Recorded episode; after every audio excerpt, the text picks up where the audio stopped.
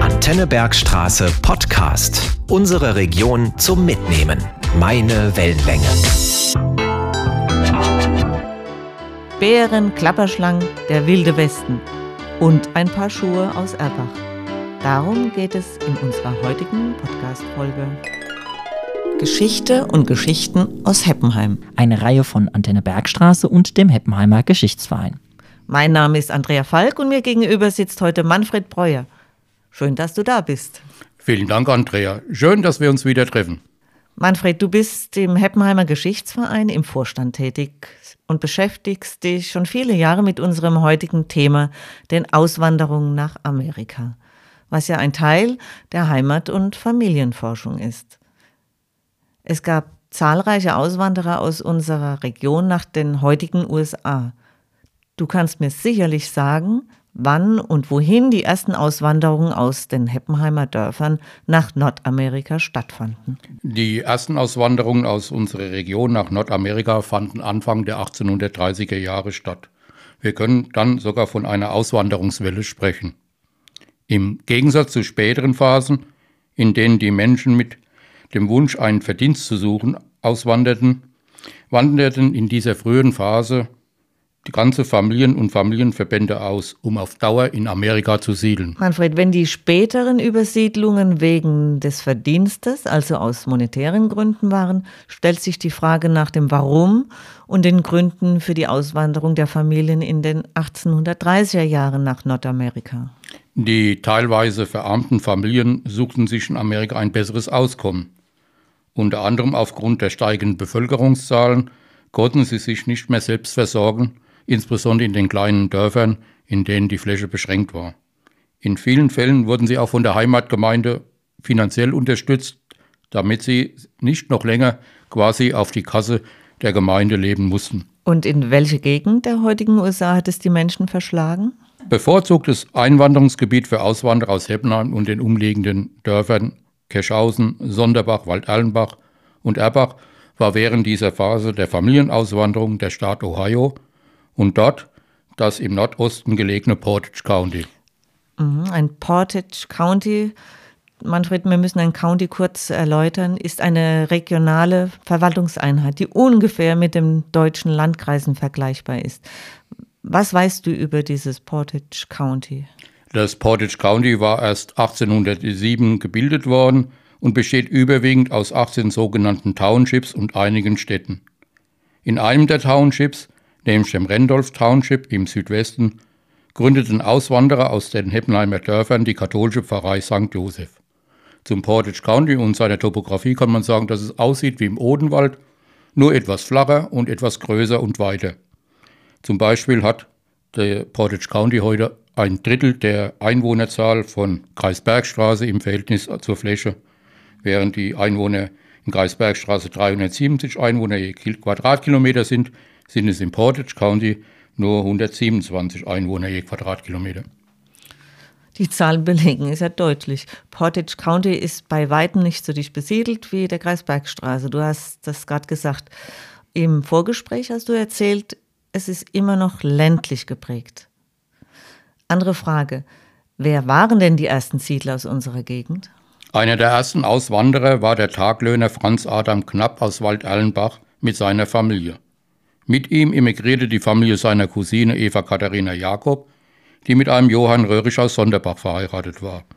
Und mit auf dem Auswandererschiff war auch die Familie von Michael Lulay aus Gerschausen.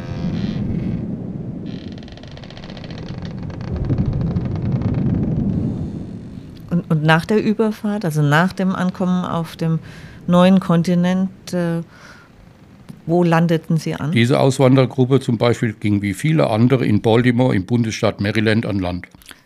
Nicht in Ellis Island in New York? Nein, Andrea, das Ellis Island wurde erst 1892 zur berühmt-berüchtigten Einwanderungsinsel vor New York. Ah, okay, danke. Das war mir gar nicht klar. Wie ging es dann von Baltimore aus weiter?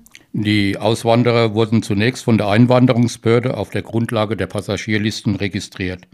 Danach zogen sie mit Ochsengespann und Planwagen über die Allegheny Mountains, einem Gebirgszug der Appalachen. Teilweise nutzten sie auch äh, das Flusssystem für das Weiterkommen. Trafen Sie dort auf den, Achtung, jetzt kommt Klischee, den typischen wilden Westen? Ja, so könnte das Auswanderergebiet bezeichnet werden. Aber Ohio liegt eben nicht ganz im Westen der heutigen USA. Aber ich lasse mal äh, die Erinnerung von Nachkommen von Peter Andes, einem Auswanderer aus Erbach, sprechen. Ich zitiere. Als die Pfarrei St. Joseph 1831 gegründet wurde, gab es im Portage County noch Bären, Wölfe und Klapperschlangen. Gelegentlich zogen auch Indianer durch das Gebiet, aber die letzten ernsthaften Probleme zwischen den Rassen traten letztmalig 1806 auf. So das Zitat.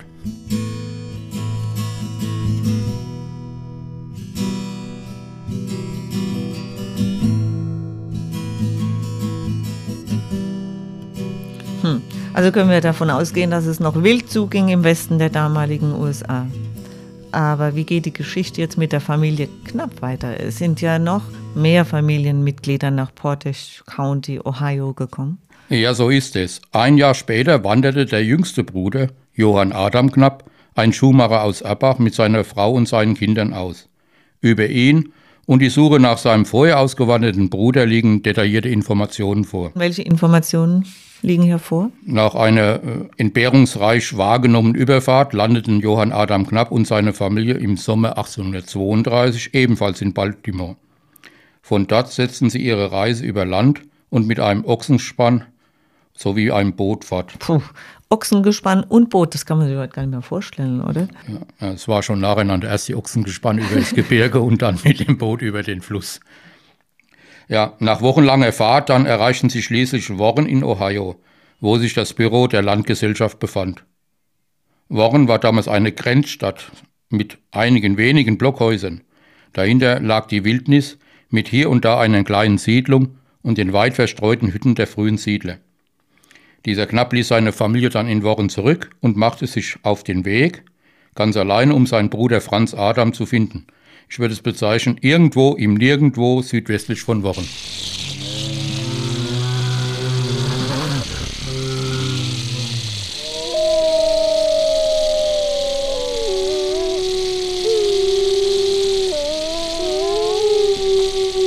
Mhm. Manfred, jetzt musst du uns den weiteren Verlauf erzählen.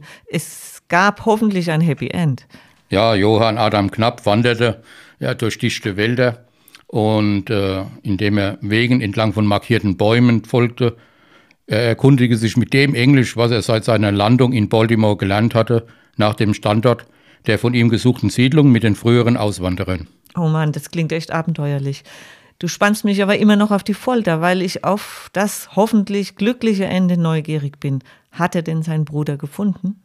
Am zweiten Tag bekam er den richtigen Hinweis.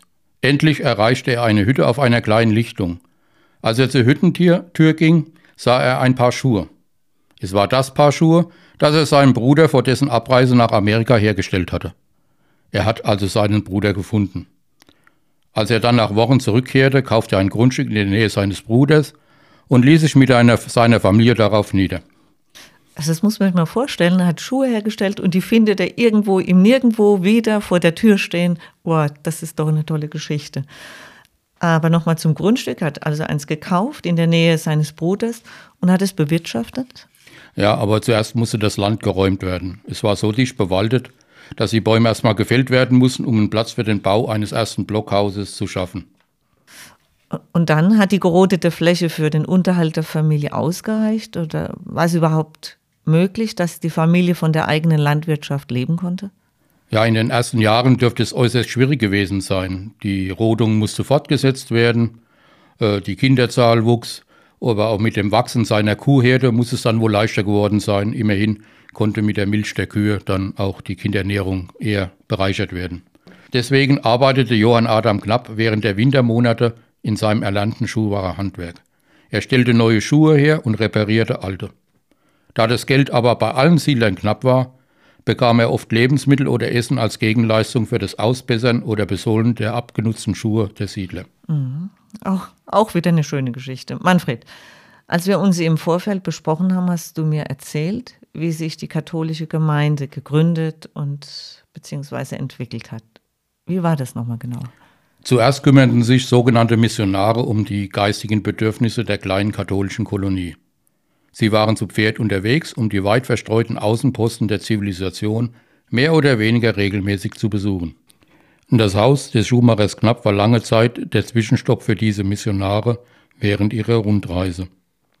Später, als ein ansässiger Priester ernannt wurde, lebte dieser, bis ein Pfarrhaus gebaut wurde, im Haus der Familie Knapp. Das Kirchengebäude wurde auf oder neben dem Grundstück der Familie Knapp errichtet. Übrigens, heute sind auf dem Friedhof noch Grabsteine aus der Pionierzeit vorhanden. Der Grabstein von Johann Adam Knapp dient inzwischen als Basis des Außenaltars der Kirche. Damit ist er bzw. sein Grabstein noch heute mit der katholischen Kirche von St. Joseph verbunden. Bemerkenswert.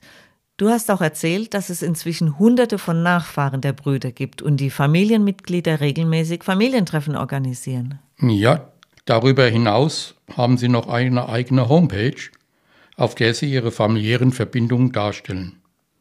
So können wir nachvollziehen, dass Nachkommen von Peter Andes und seinem Schwiegersohn Johann Adam Knapp noch heute in Ohio leben.